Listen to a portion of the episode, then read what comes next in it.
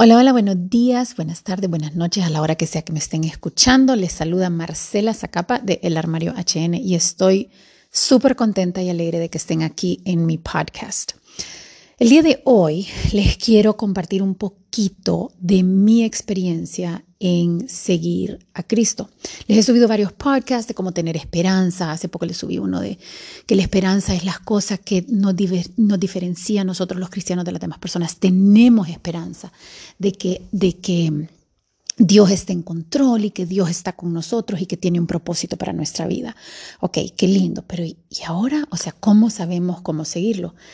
entonces le voy a decir, le voy a compartir una, o mejor dicho, la manera en que comienza nuestro caminar con Cristo. Y es la alabanza. Ahora, cuando yo digo alabanza, me imagino que hay muchos ahí que dicen, mm, pero Marcela, yo no levanto mis manos, yo no voy a cantar.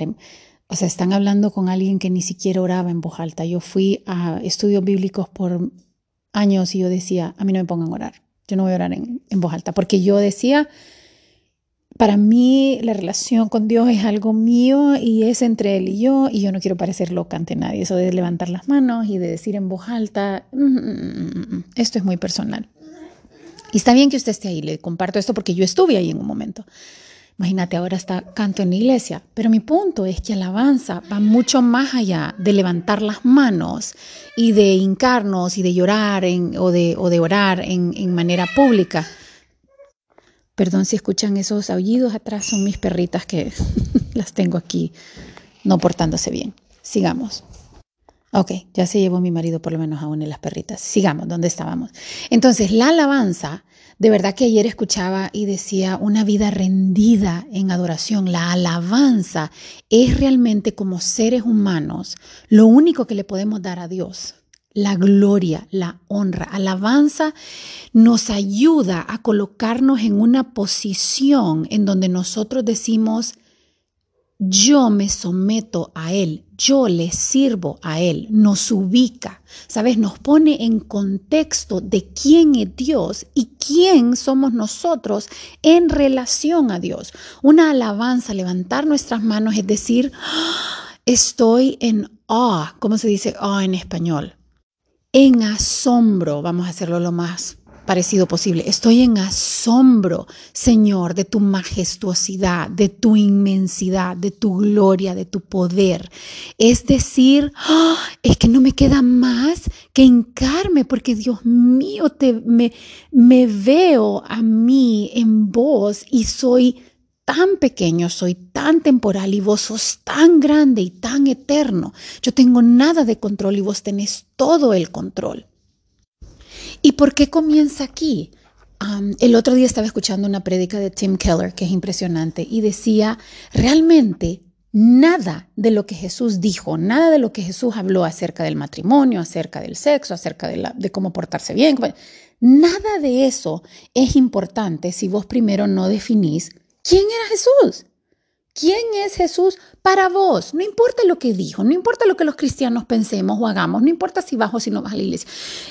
Tu caminar con Cristo comienza cuando vos estás dispuesto a doblar las rodillas y reconocerlo como Rey y Señor, como Dios. Punto. Si vos no, no te tomás tu tiempo para tomar esa decisión, Nada de lo que te digan o de lo que hagas o de lo que aprendas va a tener el poder transformador que viene cuando vos sometes tu vida y decís, ya no es mía, es tuya, Señor. Reconozco tu poder y autoridad y soberanía, no solo sobre mi vida, sino que sobre el reino en general. Eso significa que no solo está en control de lo que yo hago, sino, que está en control de lo que sea que me pase únicamente hasta que nosotros hayamos tomado esa decisión, mira Pablo, mira la historia de Pablo, qué cosa más bella. Él estaba decidido y él iba y mataba a cristianos y tenía una cólera. Y Jesús tuvo que aparecérsele y cerrarle los ojos por tres días. Por tres días Pablo no vio, porque Jesús sabía que tenía Pablo que verse muy adentro y decir, Dios mío, o el Dios que conocía antes es el Dios, o ese Jesús que se me apareció en el camino, ese Dios. Y borró todo lo que él conocía y comenzó a seguir a Cristo con su vida. Entonces, nosotros tenemos que llegar a ese punto en donde decimos, así es, o sea, lo que vos me digas, yo lo voy a hacer, porque ya no hay cuestionamiento, no es un juego de, sí, hay, hay cosas de Dios que me gustan, hay otras que no tanto, no, o es Dios, Señor y Rey sobre tu vida, soberano, o no es nada. no, no hay eh, cosas a medias. Entonces, una vez que tomas esa decisión, ahí puedes vivir una vida rendida en adoración. Y para hacerlo un poquito más práctico, ¿qué significa eso?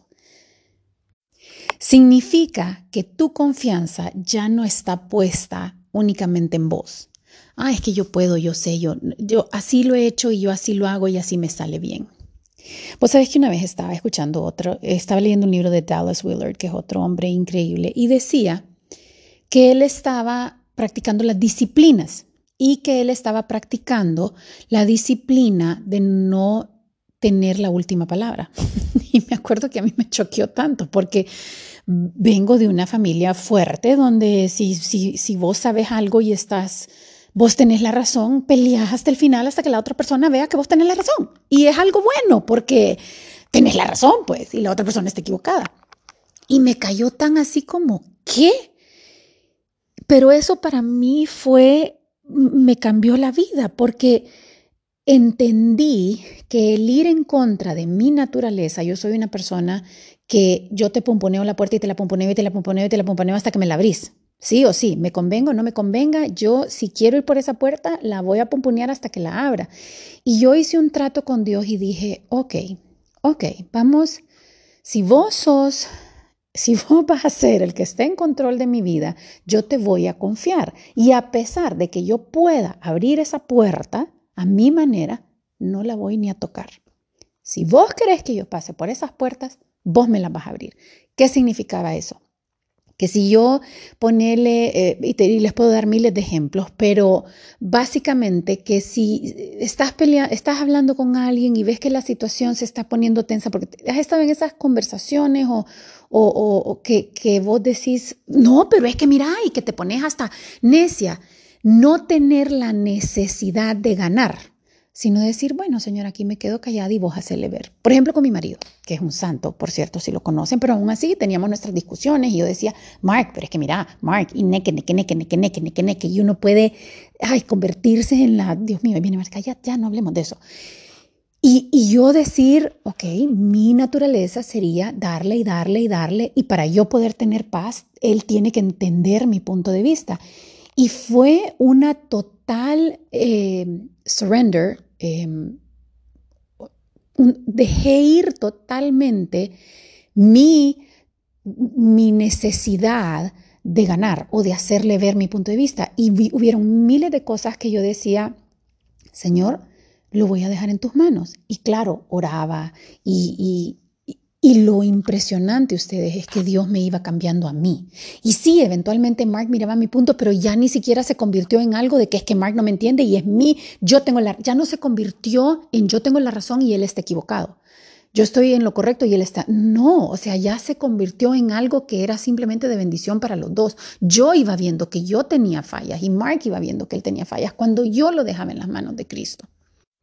Y suena fácil, pero confiar en que Dios se va a encargar. Recuerdo una vez mi hija tenía un problema en la escuela y yo pude haberlo solucionado en cinco minutos.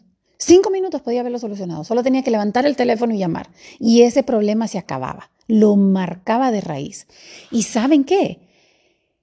Yo dije, bueno, yo lo iba a hacer, pero una amiga también en su sabiduría me dijo, y vos vas a meter mano en lo que Dios está tratando de hacer en la vida de tu hijo. Y creo que ya lo he compartido en el podcast. Lo que les quiero decir es que me fui en contra de la naturaleza. No tomé el camino que más fácil se me daba o el que normalmente hubiera hecho. No. Me quedé callada y dije, ok, Señor, si vos estás en control, voy a confiar de que vos me vas a abrir la puerta. Yo no lo voy a llamar, pero vos me vas a dar, a mí solo abrime una ventanita. Y si esta persona siquiera me toca el tema, me estás abriendo la puerta para que yo lo toque. Y aquí se, se arregla todo. Y pasaron meses, meses. Tenía la oportunidad, me encontraba esta persona y nada. Y yo fui obediente no saben lo que Dios hizo en la vida de esta persona, en la vida de mi hija, en miles de vidas. O sea, el plan que Dios tenía muchísimo mejor que el mío. Hubiera solucionado mi problema, totalmente. Pero hubiera evitado el crecimiento de mi hija, el crecimiento mío, el crecimiento de mi amiga, de su familia. O sea, la cantidad de vidas que esto impactó fue increíble. Entonces, lo primero es practicar ir en contra de nuestra naturaleza. ¿Estás acostumbrado a ganar las batallas? Déjalas ir y dejar que Dios las gane a su manera, confiando que Él está en control y que tiene un propósito mejor. ¿Qué significa esto?